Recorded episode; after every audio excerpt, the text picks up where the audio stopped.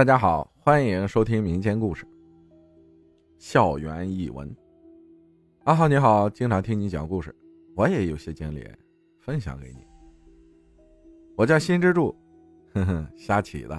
我来自辽宁，这是我高中发生的灵异事件。那时候因为学习不太好，老师建议我走曲线路线考大学，必须美术、体育等等。所以我在高二转学开始学习美术，进入一所专门的美术高中。那时候画画要画到很晚，所以我们开始住校。故事就发生在学校里。学校总有一些自杀事件，说之前有个学生因为晚上要出去约会，所以从二楼往下跳，本来不算高，但人就这样死了。但不知道这件事是不是跟我们之后遇见的灵异事件有关系。首先是一件小事儿，就是在我寝室有个女孩，寝室一共四张床，不是上下铺，两面两张床都是紧贴着的。我床紧挨着那个女生，就总说她床晃。正常我挨着她一定会有感觉的，但她每次说晃的时候，我都没有感觉。所以寝室的人都不相信她，包括我。后来有一天，大家都不在寝室里，我自己在。突然，我的床就疯狂的摇晃，频率就是一秒一颤的那种，非常快速的晃，晃得我天旋地转的。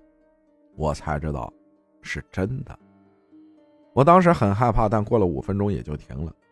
之后就发生更离奇的事儿，但不是我们的寝室，是同班同学寝室的事儿。那是晚上半夜快到十二点的时候，我班同学和她男朋友的事儿。那天晚上，男生在十二点接到了女朋友的来电，男生接了，对面传来微小的哭声。她男朋友很奇怪，问怎么了，对面不说话就是哭，有十分钟吧。电话那边自己挂了。男朋友虽然很蒙圈，但是那时候已经是十二点多了，已经很晚了。他想，明天白天再问问吧。结果第二天问女朋友为什么半夜哭，结果他女朋友说一直在睡觉，不知道咋回事。而且这女生这边没有拨电话的通话记录，但诡异的是男生那边有通话记录，但又不可能是女生不小心碰到手机拨通的，因为她手机有解锁功能。这是一件匪夷所思的事儿。再之后就有更凶的事儿了，也是我们班同学的事儿。这件事发生在半夜十一点左右，大家那时候准备备考了，所以画到很晚才回到宿舍。大概有十几个人往宿舍走，有男有女。快到宿舍的时候，看见路中间井盖子上有一双红色的高跟鞋，立在上面，鞋上有鞋带。正常地心引力，鞋带应该是往下垂的，结果那个鞋带直立的挺得老高。然后人群里有个人说：“你们看，井盖上怎么站着个女人？”大家这时候吓得都不敢说话了。过了一会儿就问：“说哪里有人啊？我们怎么看不见啊？”说：“你有病啊！大半夜别吓人。本来井盖上立个红鞋就够邪乎的了。”之后有个男生大大咧咧的走过去，把那双红色高跟鞋给踢飞了。结果第二天。那个看见井盖上有女人的女生，画画的时候突然无缘无故手腕嘎嘣骨折了，她也没用力啥的，就这样没原因的骨折了，休息了好几个月才好。之后他妈到处打听，听人说，看见不干净的东西不能说出来，但神奇的是，踢飞红色高跟鞋的男生竟然没有事情。再就是上大学的事儿了，我感觉这是个很小的事儿。大学以后就是上下铺，一共六个人，我在上铺。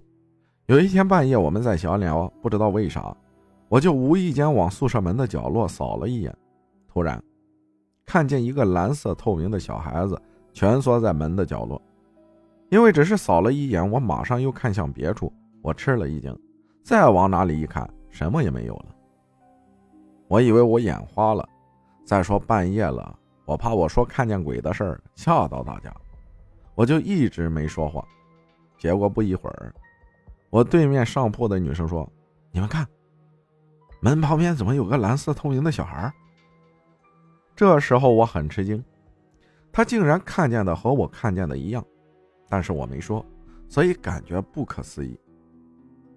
我才知道我不是眼花了，是真的看见鬼了。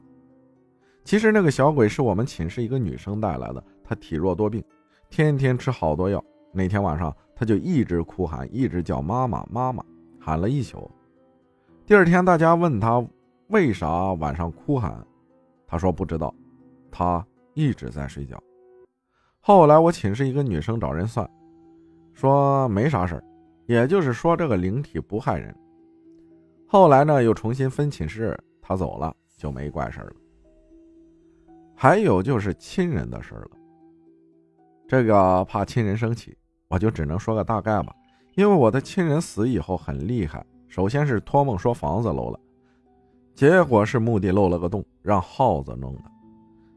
再就是我的亲人带走了一个特别健康的人，也是托梦说没人照顾他，要带他走，因为他们是夫妻。结果啊，第二天健康没病的人。